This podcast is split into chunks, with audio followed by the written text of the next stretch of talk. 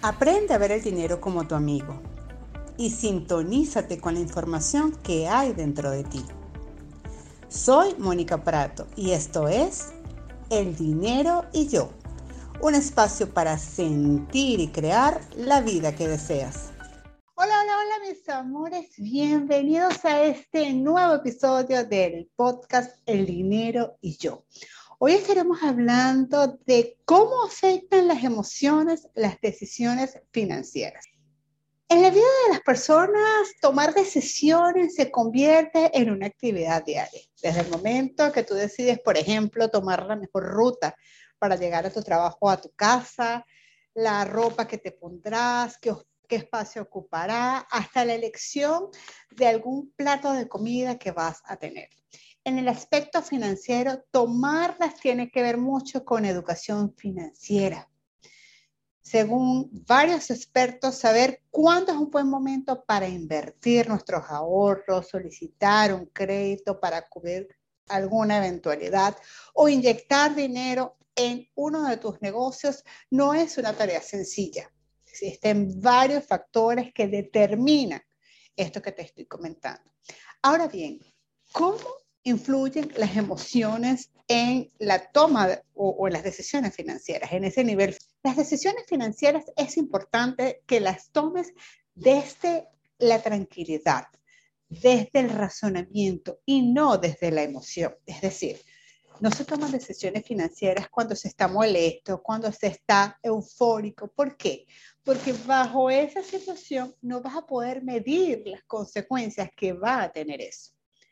Recuerda que todas las decisiones financieras que tú tomes hoy te van a afectar en un futuro muy cercano o en un futuro inmediato o lejano, mejor dicho. Por eso es importante que esas decisiones financieras que tú vayas a tomar las tomes pausados, las tomes desde la lógica, evaluando las consecuencias que tendrás al tomar estas decisiones. Por eso es importante controlar los impulsos. ¿Y qué quiero decir con esto? Al controlar los impulsos es que voy a ir, por ejemplo, ahorita que está muy, muy, muy de moda el tema del trading, no es que vas a decir, ok, voy a ir a comprarme tal o cual criptomonedas sin conocer el tema. Es importante que te eduques financieramente, que conozcas de lo que vas a hacer para luego ir a tomar la decisión y que entiendas que bajo esos efectos de emoción, como te dije anteriormente, pues me quedo tranquilo, pausado para tomar la mejor de las decisiones. Las emociones se ven tan reflejadas en, en, las decisiones que tomamos a diario que afecta la manera como nosotros compramos. Si nosotros estamos tristes, ¿verdad? Y nos pasa, vamos, vamos chicas, vamos a ubicarnos en este escenario. Tú te sientes triste porque peleaste con tu pareja o sucedió algo en el trabajo o a nivel de, de, de tu consultorio algo no funcionó, ¿qué pasa? Tiendes a sentirte un poquito cabizbaja y cuál es el efecto secundario a eso. Pasa como yo le llamo a mi, a mi actriz que se los he comentado en Instagram, Gastolina. No controlas lo que gastas, sales a comprar, pero detrás de esa compra hay una emoción. Lo interesante aquí es evaluar qué te está disparando esa emoción. Es decir, antes de ir a comprar, pregúntate, ¿lo necesito? Es importante comprarlo en este momento. Eso es para, para mí en este momento. ¿Ok? Porque desde allí, desde esas preguntas, vas a aterrizar esa emoción que tienes en este momento y vas a saber si efectivamente, por ejemplo, hablando de compras, lo que tú quieres hacer lo requiere, es oportuno, cuentas con el dinero para lograr.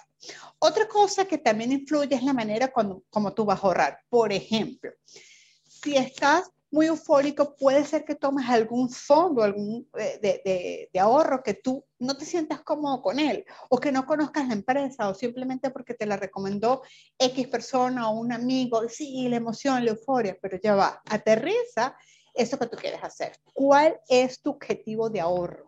¿Por qué elegir a esa empresa? Entonces, todas las emociones que nosotros tengamos, es importante colocarlas en un tapete, evaluarlas, porque en base a esa decisión es como tú vas a estar tomando, como te dije, esas decisiones financieras en el corto y en el largo plazo. Y puede ser que sean decisiones buenas, no lo sabemos, pero ¿y si no lo son? Entonces, antes de nosotros quizás sentirnos mal porque eh, esa no fue la decisión que nosotros quisimos tener, date la oportunidad de sentarte, tranquilizarte, bajar esa, eso, eso que estás sintiendo en ese momento y a partir de allí poder hacer o tomar la decisión que tú creas que es la mejor para ti y para tu familia. Fíjate que eh, yendo más allá, es importante que tú identifiques, como te decía anteriormente, esas emociones. ¿Por qué? Porque cuando tú identificas esas emociones, cuando tú identificas los sentimientos, es mucho más fácil elaborar, crear, ejecutar el plan de acción o tomar esa decisión financiera que se adapte a tus necesidades, a tus sueños, a tus aspiraciones, que te permitan diseñarla, ¿sabes? La decisión que vayas a tomar, diseñarla a la medida de lo que realmente tú quieres y que sabes que te va a hacer eh, funcional. No existe en el mundo una herramienta de eh, medición de inteligencia emocional eh, y mucho menos de las emociones. Yo quisiera poder decirte, mira, aquí tienes esto es lo que tú tienes que hacer, colócate el chip, o sea, y él automáticamente va a hacer todo para ti. O aplica este ABC que esto te va a dar 100% de resultado. Cada persona es diferente. Cómo reaccionas ante las situaciones es totalmente distinto. Quisiera poderte entregar esa fórmula mágica y decirte, esto es lo que tienes que hacer para que tengas el mejor éxito.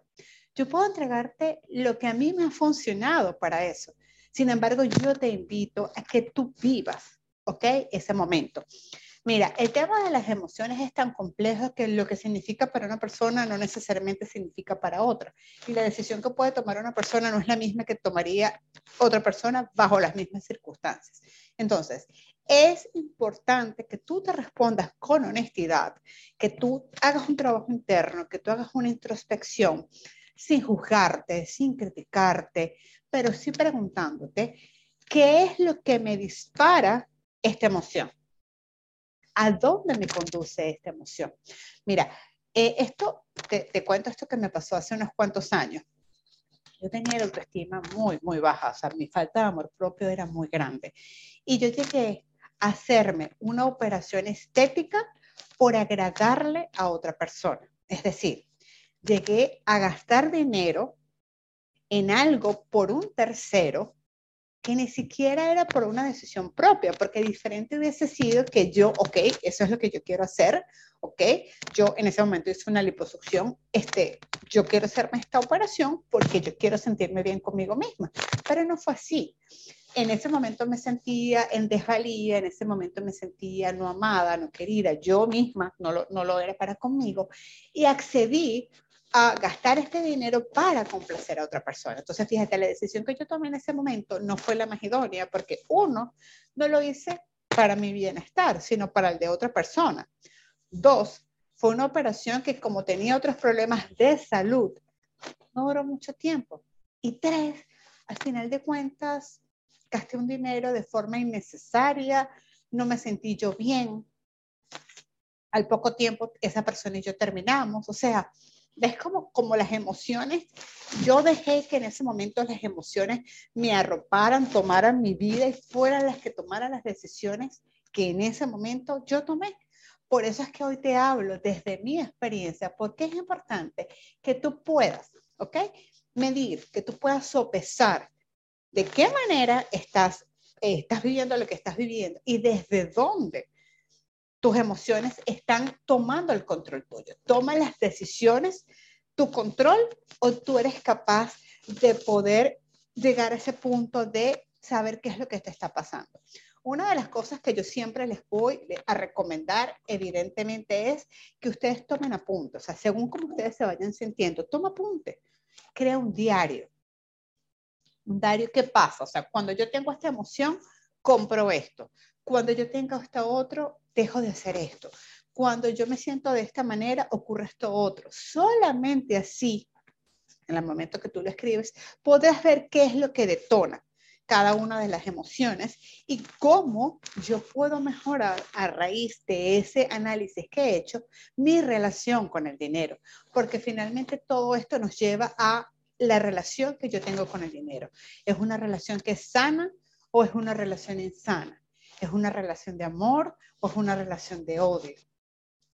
Todo esto que te estoy conversando es oportuno que te sientes, lo revises, lo analices y si deseas compartir conmigo luego que escuches este podcast o que lo veas a través del canal de YouTube, eh, quieras compartir conmigo tus apreciaciones, pues simplemente déjame un comentario en, en, en, el canal de podcast o déjame un comentario en YouTube donde yo te pueda apoyar, ¿ok? Donde, donde podamos revisar qué es lo que está sucediendo allí. Y para cerrar, los invito a que ustedes puedan descargar, si aún no lo han hecho, mi guía de 40 claves para manejar tus finanzas personales. Te invito a que puedas ir a mi Instagram. Allí en el perfil tienes el enlace para que puedas descargar la guía o simplemente escríbeme un mensaje al DM que con muchísimo gusto la comparto contigo. 40 claves que me han funcionado y que le han funcionado a las personas con las que trabajo te las entrego con muchísimo amor para que puedas seguir trabajando en tu abundancia este 2022. Un abrazo.